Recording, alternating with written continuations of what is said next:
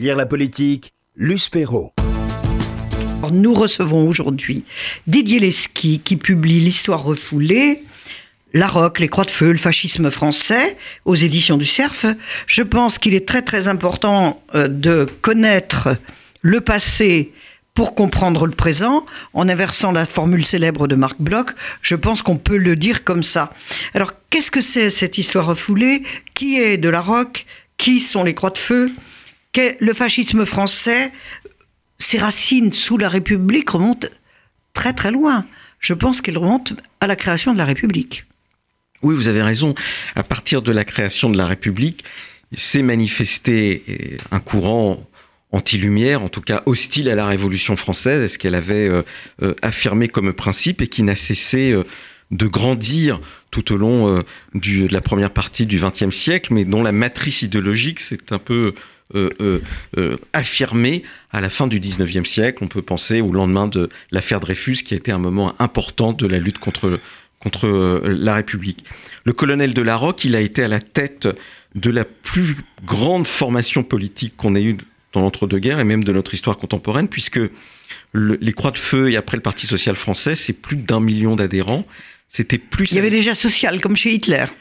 Il y avait social, il y avait euh, une partie de, de la droite nationaliste et de l'extrême droite qui euh, agitait le mot social pour euh, lutter contre le mouvement ouvrier, le mouvement socialiste, et, et, au-delà de ça, pour lutter contre une certaine idée de la citoyenneté Hein, et, et, la rock a fait partie de ce mouvement. On a longtemps sous-estimé son importance. Euh, sans doute parce que quand René Raymond, le grand historien de la droite française, publie en 1954 son livre sur son histoire de la droite, son histoire de la droite, il dit de la rock que c'est un scoutisme pour adultes. Et en fait, c'est un peu léger. C'était sans doute très léger, et c'est grâce en particulier à, ce qu'a pu ouvrir sur, euh, comme regard sur l'histoire et le passé de la France euh, à un historien comme Robert Parkston qu'on a après. Alors on va revenir sur cette histoire, euh, Lesky, mais quand même, lorsqu'on reprend votre, votre ouvrage et qu'on remonte à ces républicains pour qui, qui n'étaient pas vraiment républicains, pour qui la République c'était surtout pas les Lumières, c'était le nationalisme. En fait, c'était la monarchie, c'était la République, mais sans la monarchie, quoi. C'était ça. Ça se résumait à ça, à peu près, leur, leur conviction. On a euh, beaucoup de courants d'extrême droite qui euh, se disent républicains. Mais qui ne le sont pas. Parce qu'ils ne le sont pas, mais parce que pour eux, c'est une manière de dire qu'on n'est pas monarchiste. Et c'était une manière de se différencier de Charles Maurras et, de l'action française. On peut penser à Tétinger, par exemple, euh, avec ses jeunesses patriotes, et, et bien évidemment le colonel de la Roque euh, euh, qui, est l'exemple type. Qui est l'exemple type, se, se disait euh, républicain, enfin en tout cas pas hostile à, aux mots, tout en se, dirant, se disant admirateur de Mussolini, qui, je le rappelle, a ici fait à, la fin de sa carrière politique malheureuse mais trop longue, hein, une république sociale. Oui, mais c'est là où ça trompe le, ça trompe le peuple. Parce que le mot social, euh, comme Hitler en Allemagne, je le soulignais, mais le mot social est une manière, à l'époque, de, se... de, tronquer. De, c'était un écran de fumée, quand même. C'est une manière, à l'époque, pour ces courants, de lutter contre euh, euh, l'idée... contre les marxistes, disons-le, et les socialistes. Contre l'idée contre que le système économique est porteur d'inégalités. Eux disent, au fond, le système économique, il est bon, et il faut simplement réajuster un peu à travers du social, mais en y ajoutant des propos xénophobes euh, Alors, et bien évidemment antisémite à un moment donné. Voilà, vous justement, vous, vous évoquez l'affaire Dreyfus. C'est là que le, que le fascisme, c'est le euh, français, c'est le mieux exprimé, et l'antisémitisme, c'est ce qui cimente un peu tous ces fascistes, tous ces clans qui sont opposés dans leur euh, notion de nationalisme. Euh, la nation ne représente pas la même chose pour les uns ou les autres, justement. Alors, c'est vrai que l'antisémitisme le, a été le pivot du déshonneur et euh, le point d'agrégation de l'ensemble de ces, euh, de ces courants autour des mesures euh, d'exclusion des juifs que va mettre en place euh, Vichy. Et tout le travail qui a été fait à partir de, de sa thèse sur Maurice Borès par Zef Sternel, c'est de montrer à quel point les courants oscillent à la Révolution française, le sont, parce que la Révolution française, c'est l'émancipation des juifs, hein, et, et, vont... Une des, une des premières grandes déclarations. Une des premières grandes déclarations, et vont se structurer politiquement autour de ça. Et le colonel de la Roque, en, 1940, il, euh, il, est euh, dans la même euh, idée politique que, le maréchal Pétain qui disait les, les, francs-maçons, c'est ce qui a mené, et les termes sont atroces, la purulence juive, hein, c'est le terme qu'utilise le colonel de la Roque, et, et, donc il faut lutter contre les francs-maçons si on veut vraiment éradiquer le, le problème. Et donc il va discuter des mesures euh, antisémite en disant bon peut-être pas les anciens combattants, il faut faire comme a fait Mussolini. Hein, dans un premier temps, c'est effectivement ce que ce qui fait être fait. Et puis dans bah, un deuxième temps, il y avait quand même l'affaire Dreyfus qui, qui, les avait un peu secoués. Dans un deuxième temps, ils vont ils vont accepter tout ça, mais parce que culturellement, ils sont imprégnés de cette idée. Hein, qu'il y a quelque chose qui est euh, une question juive, comme il dit, mais qui est l'héritage, un des héritages de la Révolution française et des Lumières, et, et qu'il conteste. Et il conteste la décision de la constituante qui a émancipé les juifs. Ça remonte à bien ça. Sûr, bien sûr, mais il conteste surtout une idée de la démocratie libérale, de l'égalité citoyenne. Et Toutes les valeurs des Lumières. du fait qu'on doit être porteur de ses droits, indépendamment de, de, ce qu'on est ou de ce qu'on prétend que, que, vous êtes. Et par exemple, quand il y a le débarquement euh, euh, euh, en, en Afrique du Nord de la libération, le colonel de la Roque s'insurge en expliquant que les anglo-saxons euh, ont non seulement euh, entretenu, entretiennent à Londres un, dévoyé, c'est De Gaulle dont il parle, entouré d'Israélites, il parle de Schumann, de, Pierre Dac et, d'autres, et veut absolument rétablir le décret Crémieux, c'est-à-dire redonner la citoyenneté aux Juifs en, Afrique du Nord. Et lui disait des Juifs d'Afrique du Nord qu'il fallait les combattre en renforçant les lois contre l'usure, parce qu'il associait Juifs et usure dans un discours antisémite classique. Donc Vichy n'était pas une simple parenthèse. Vichy, c'est à la fois euh, le produit. Ça a des racines profondes. C'est euh, la conjonction de la défaite militaire, bien sûr, mais d'un travail idéologique très en amont, hein, et qui n'a cessé de travailler la société française avec des courants comme, euh, comme les Croix de Feu. Et il y a quelque chose qui est très, très qui, renvoie au présent dans ce débat, c'est que si on ne comprend pas cette imprégnation de longue durée, on ne comprend pas comment à un moment donné de l'antisémitisme peut jaillir aujourd'hui.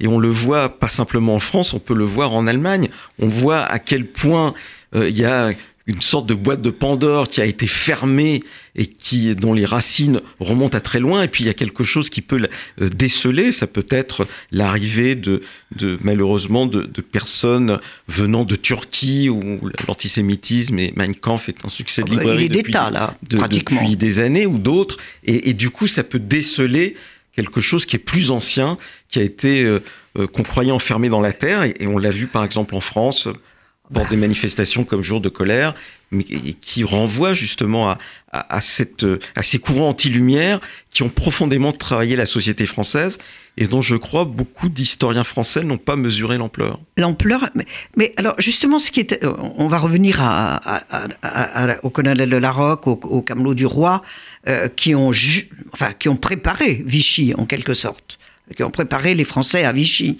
Mais justement, comment est-il possible que les historiens contemporains n'aient pas mesuré, alors que les historiens américains, Paxton en tête, le premier, a démontré scientifiquement euh, l'implication antisémite euh, et, ce fascisme français qui remonte jusqu'à la Révolution, je pense tout ça a été contourné. Je pense qu'il y a des, effets de génération. D'abord, on peut pas mettre tous les historiens français dans le, dans le, dans le même, dans le même Pas tous, mais enfin. Hein, il y, a, y, a, des travaux très intéressants. Je pense à Laurent Joly, par exemple, qui a fait beaucoup de travail autour de ces que questions. Que vous citez dans le livre, que je oui. cite dans, dans, dans, le livre. Il y, en, il y en a d'autres euh, qui, ont, qui ont travaillé ces questions. Je crois qu'il y a un effet de génération et puis un, un effet lié à la figure de René Raymond, à l'école qu'il a construite, et puis, euh, comme le rappelle Zef Sternel, qui a été étudiant à Sciences Po, la, la place importante de quelqu'un comme André Siegfried,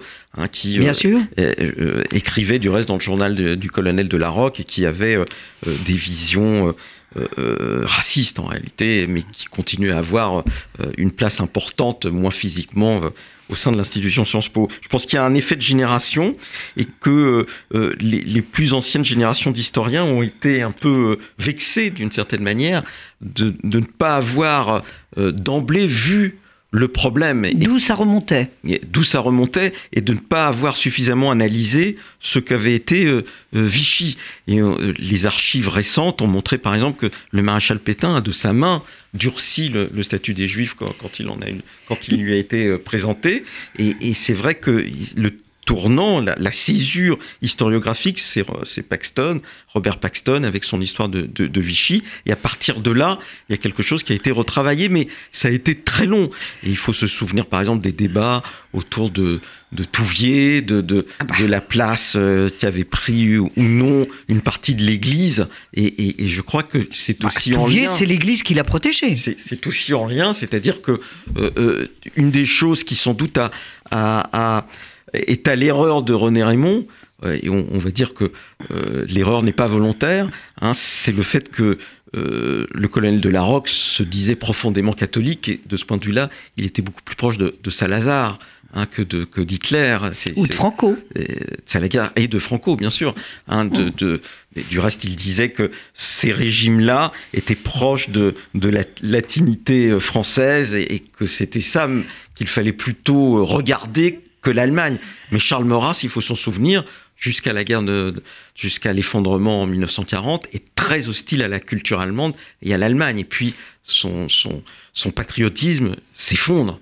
Hein, euh, et, et, ils vont rentrer dans cette idée de la collaboration que la Roque va un peu partager. C'est-à-dire, il dit, il faut être. C'est plus discutable pour la Roque. Alors, qui était ce colonel de la Roque Ces croix de feu parce que le symbole des croix de feu, ça rappelle le Klux C'est d'abord, un, c'est d'abord un ancien militaire euh, qui a une carrière militaire Mais, tout à fait exemplaire et qui, et qui sait organiser. Et qui sait organiser, et qui va organiser. C'est ça sa force. Qui va organiser une formation politique qui sont un peu des, je dirais presque des militaires en civil, c'est-à-dire euh, très disciplinés, euh, capables de démonstration de force, et il va le faire fait. le 6 février 34 capable de démonstration de force au point qu'il va apparaître comme le courant politique le plus crédible pour ceux qui veulent, qui veulent abattre euh, le Front la, populaire la, et, et Léon Blum. La démocratie parlementaire, le Front populaire, Léon Blum bien sûr, dont il dit qu'il est entouré d'une clientèle israélite ayant littéralement encombré les postes rémunérateurs, disait euh,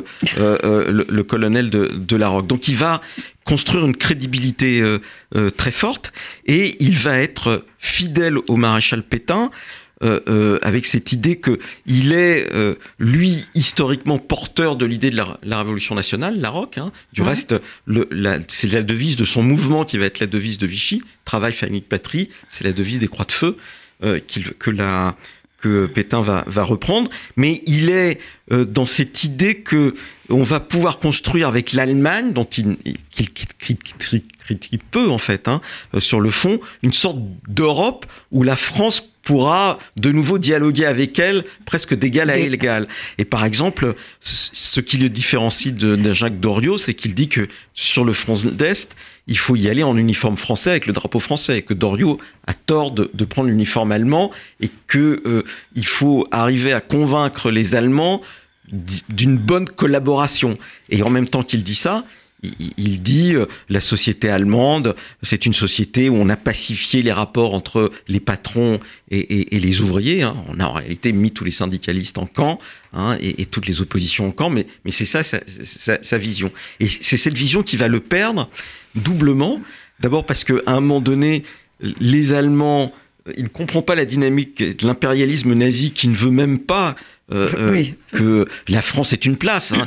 Drieux-La Rochelle va vivre le même drame. À un moment donné, il va comprendre que euh, les Allemands euh, n'ont pas du Bah. tout l'intention de construire, avec, même avec des alliés, quelque chose. Hein. Brasiliac va aussi faire le même constat et va se retirer de Je suis partout. Et Larocque, il dit à Pétain, eh bien au fond, si on fait quelque chose ensemble, on va réussir à convaincre les Allemands. Et ça énerve les Allemands et une partie de, de la- des collaborateurs les plus, euh, les plus nazifiés, et ils vont euh, euh, l'interner à partir de mars 1943. Mais c'est sur la base de cet internement que euh, certains vont dire qu'il a euh, participé d'une résistance. euh, Ce qui est quand même un peu abusif. en tout cas, c'était pas l'armée des ombres, c'est très clair. Hein, et et jusqu'au bout, euh, euh, le colonel de Larocque va soutenir le maréchal Pétain et en 1940, Même en prison. Même en prison. Et jusqu'en C'est ça qui est inté- et- en- intéressant. en, 44, il va dire qu'il va participer de ceux qui vont dire que Pétain était un bouclier. Donc ce fascisme qui remonte de, loin. de loin, de très loin, puisque c'est C'est- 1789-1790. C'est- c'est- Cette idée, disons, qui remonte à, à la réaction contre la Révolution française, mais qui, qui à un moment donné, se, se cimente euh, au tournant du 19e et, et du 20e siècle dans ce refus de la démocratie libérale et du marxisme. Mais, mais pourquoi aujourd'hui encore est-ce si, fi- si difficile, après la publication de tous les grands historiens américains, l'ouverture des archives et tout, pourquoi est-ce si difficile à admettre et pourquoi cela marche-t-il encore euh, avec le renouveau du Front National et, et maintenant du renouveau national? Ça, ça a quand même des relents euh, très très forts de ce qui s'est passé entre le, a- dans l'entre-deux-guerres. Ce qui se passe aujourd'hui en Europe. C'est des mouvements différents. D'abord, je pense que... différent, mais c'est quand même le, le résultat est là. Oui, non mais... Ça, de- ça- c'est l'antisémitisme qui les nourrit les deux. de- pourquoi il y, a y y ce refoulement? D'abord, euh, euh, il y, a- il y a la conjonction de, plusieurs courants euh, différents. Je pense que, par exemple, il y a une tradition anti-gaulliste hein, qui n'arrive pas à admettre que la France était à Londres, c'est-à-dire sur le plan, en tout cas, politique et, et- et spirituel. Et il y a quelque chose euh, qui s'est joué là. Et en même temps, il y a euh, ce, ce refus euh, de voir quels étaient les, les ressorts propres à la société française bien avant euh, la défaite, qui explique la facilité dont Vichy a, a mis en place euh, euh, ces, cette, cette révolution Ces- nationale. Ces lois d'exception. et- les, les deux choses sont un peu mêlées et, et avec euh, euh, peut-être le sentiment que si on attaque trop cette histoire, on affaiblit encore plus euh, le, le- Mais aujourd'hui- l'historiographie et l'idée de la France d'une certaine manière. Oui, mais aujourd'hui, pourquoi ça ressurgit comme ça sur les mêmes bases antisémites? Alors Le même ciment? Aujourd'hui, On, on sait la vérité maintenant. Aujourd'hui, y il y a deux choses. Il n'y a pas de, de parti politique qui s'affirme en tant que tel, à ce point-là, antisémite. En tout cas, pas avec cette force-là. Le Front National ne le fait pas. hein. Euh, le Rassemblement national ne, le fait pas. Et, et toute la stratégie en fait, de tout Marine Le cet Pen antisémitisme qui renaît n'est pas condamné fermement. a été, par eux. euh, a été, euh, a été de, de- de se détacher de l'image de, de son père. La deuxième chose, c'est qu'il y a une faiblesse dans la critique de l'antisémitisme qui est autant portée à droite que par une partie de la gauche. Et c'est ça qui est... Qui Et l'extrême gauche. Et d'extrême gauche, c'est ça qui aussi... euh, euh, euh, peut nous ramener à ce qui s'est passé avant-guerre, c'est-à-dire pas une affirmation, mais en, tout cas une baisse de la vigilance face à l'antisémitisme. Et ça, c'est très net. Et, et c'est sans doute ce qui est important de, de, de travailler parce que ça renvoie au fait qu'on a sous-estimé dans les années 20 et 30 la puissance de ces courants et, donc la facilité qu'après a eu Vichy à, rompre avec euh, l'idée euh, de l'émancipation et, du droit des juifs euh, en France à vivre comme français. Mais aujourd'hui, quand on, on apprend l'histoire des droites, on n'a pas d'autres références que René Raymond.